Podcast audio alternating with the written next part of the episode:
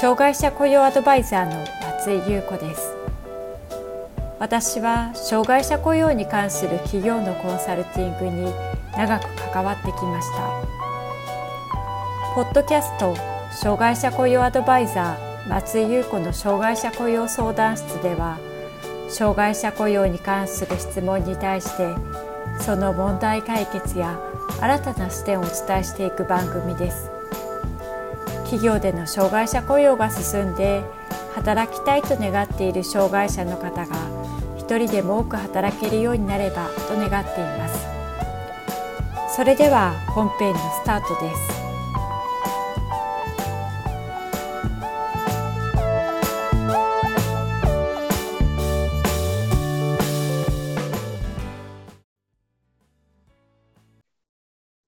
障害者雇用 .com の松井です。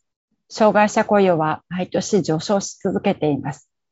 しかし、中小企業の障害者雇用の状況は、以前は大企業よりも進んでいた時期もありますが、現在は雇用率の低下傾向が続いています。このような状況の中で、中小企業の障害者雇用をどのように進めることができるのか、課題やその解決策について見ていきたいと思います。厚生労働省からは、毎年、障害者雇用状況報告の結果が発表されています。こちらは令和元年のものになりますが、常用労働者数45.5人以上の民間企業は、全国で10万1889社ありました。法定雇用率の算定基礎となる従業員数は約2659万人。障害者数は約56万人で、障害者の実雇用率は2.11%でした。このうち常用労働者数45.5人以上300人未満の中小企業は全国で8万6千社。法定雇用率の算定基礎となる従業員数は約896万人。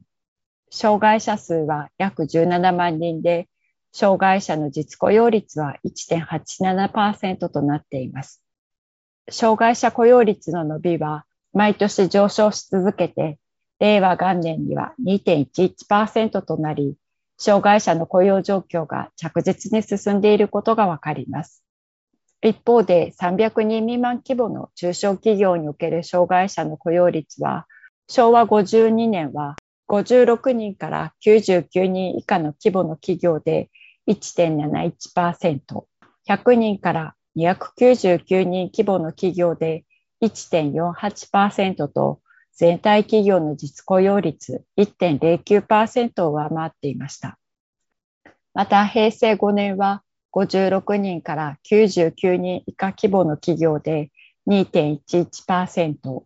100人から299人規模の企業で1.52%となり、企業全体の実雇用率1.41%を上回る過去最高の水準となっていました。しかし、それ以降は雇用率の低下傾向が続き、令和元年は45.5人から100人未満規模の企業で1.71%、100人から300人未満規模の企業では1.97%、300人から500人未満規模の企業では1.98%と、企業全体の実雇用率2.11%を下回っています。企業が障害者雇用で課題に感じることはどのような点なのでしょうか。高齢障害求職者雇用支援機構が実施した中小企業における初めての障害者雇用にかかる課題と対応に関する調査では、中小企業が初めて障害者を雇用するときに、どのような問題や課題を感じるのかが示されています。これによると、障害者雇用に取り組めなかった理由としては、次のことが挙げられています。障害の状況に応じた職務の設定や作業内容、作業手順の改善が難しかった。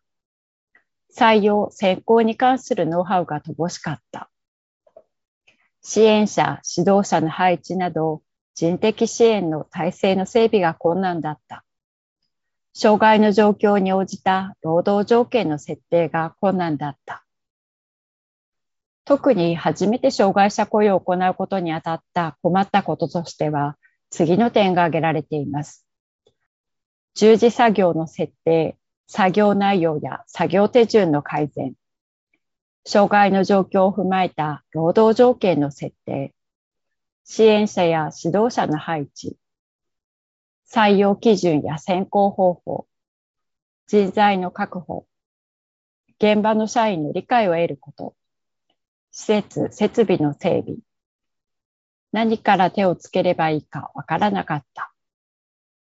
困ったことへの対応策としては、採用基準や選考方法、及び何から手をつければいいかわからなかったの項目では、外部機関の支援の利用が最も多く、それ以外の項目では、自社による工夫、改善を実施が最も多くなっていました。障害者雇用を進めるために必要なことはどのようなことでしょうか？まず、障害者雇用の法律、制度を知るということが挙げられます。障害者の雇用経験のない中小企業の調査の結果、障害者雇用に関する支援制度を知らない企業がいたことが分かっています。現在の障害者雇用の状況や企業の障害者雇用にどのようなことが求められているのか、その元となっている障害者雇用促進法や制度などを知らないで取り組んでしまうのは無駄な努力をしてしまう可能性が高く、その上失敗することにもなりかねません。まず、障害者雇用に必要な知識や法律を知ることが大切です。次に大切な点として挙げられることは、社内の理解を広げるということです。障害者雇用は人事部門や特定の受け入れ部署、担当者だけが進めるものではありません。障害者雇用は組織として取り組むべきものです。そのため、障害者雇用に取り組むことを社内でしっかりと意思決定したことを示すとともに、社内において障害者雇用の理解を広げていくことが必要です。多くの会社では、新たに障害者を受け入れるときに、研修などを開催して、障害理解や配慮、対応方法などについて説明しています。それは多くの社員が障害者と一緒に職場で働くことに対して不安や戸惑いを感じることがあり、適切な知識や対応方法を知ることで、それらの気持ちを軽減してもらうことができるからです。誰でも知らないことは不安になります。障害者が職場に適応するには、職場の理解や受け入れる雰囲気を作っておくことも大事になります。続いて行うことは、仕事内容を決め、仕事の仕組みづくりをするということです。障害者雇用を進めるには、雇用した障害者が行う仕事内容を設定して、その作業内容や作業手順について考えることが必要です。もしイメージしていた通りにうまくいかない場合には、仕事内容や手順の改善をしていきます。これを進めていくには、自社で考えることもできますが、障害者を受け入れる前に必要に応じて支援機関からアドバイスを受け、仕事内容や雇用管理の方法に関する支援を受けることもできます。また、雇用が初めてでどのように進めたらよいのかイメージがつかない場合、障害者を雇用している企業を見学したり、障害者雇用の経験者や担当者から話を聞くなど、雇用事例に学ぶこともできます。中小企業の障害者雇用の状況について考えてきました。初めての障害者雇用で課題に感じることを見ると、障害者雇用を進める上で必要な知識や方法を知らなかったことが挙げられています。障害者雇用を失敗せずにスムーズに進めていくためには次のステップが必要です。ステップ1、障害者雇用に関する意思決定を行う。ステップ2、社内における障害者理解の浸透を図る。ステップ3、業務の内容検討や選定を行う。ステップ4、採用計画、採用を行う。ステップ5、職場定着を図る。障害者雇用を進めるのは大変だと思われたかもしれません。しかし、初めて障害者雇用した企業の多くが、障害者を雇用した後に考え方に変化を感じています。それは法定雇用率を達成することに加え、障害者雇用がもたらすメリットや組織の変化、活性化などです。あなたの会社でも障害者雇用に取り組んでこれらのことを実感することができます。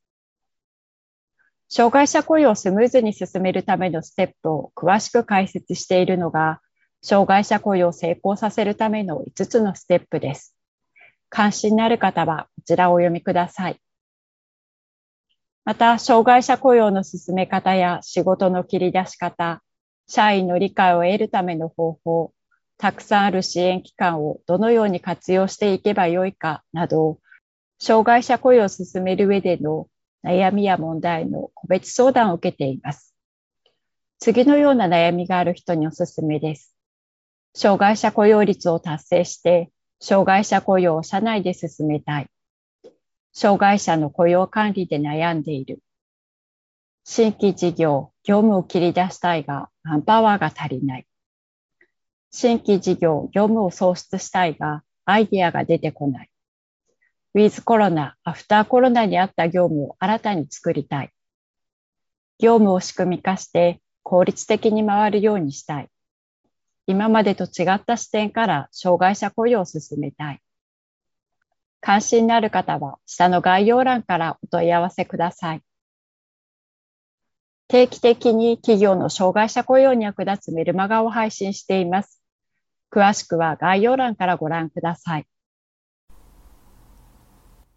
障害者雇用相談室では、あなたの会社の障害者雇用に関する相談を受け付けています。こんなことが聞きたいというテーマや内容がありましたら、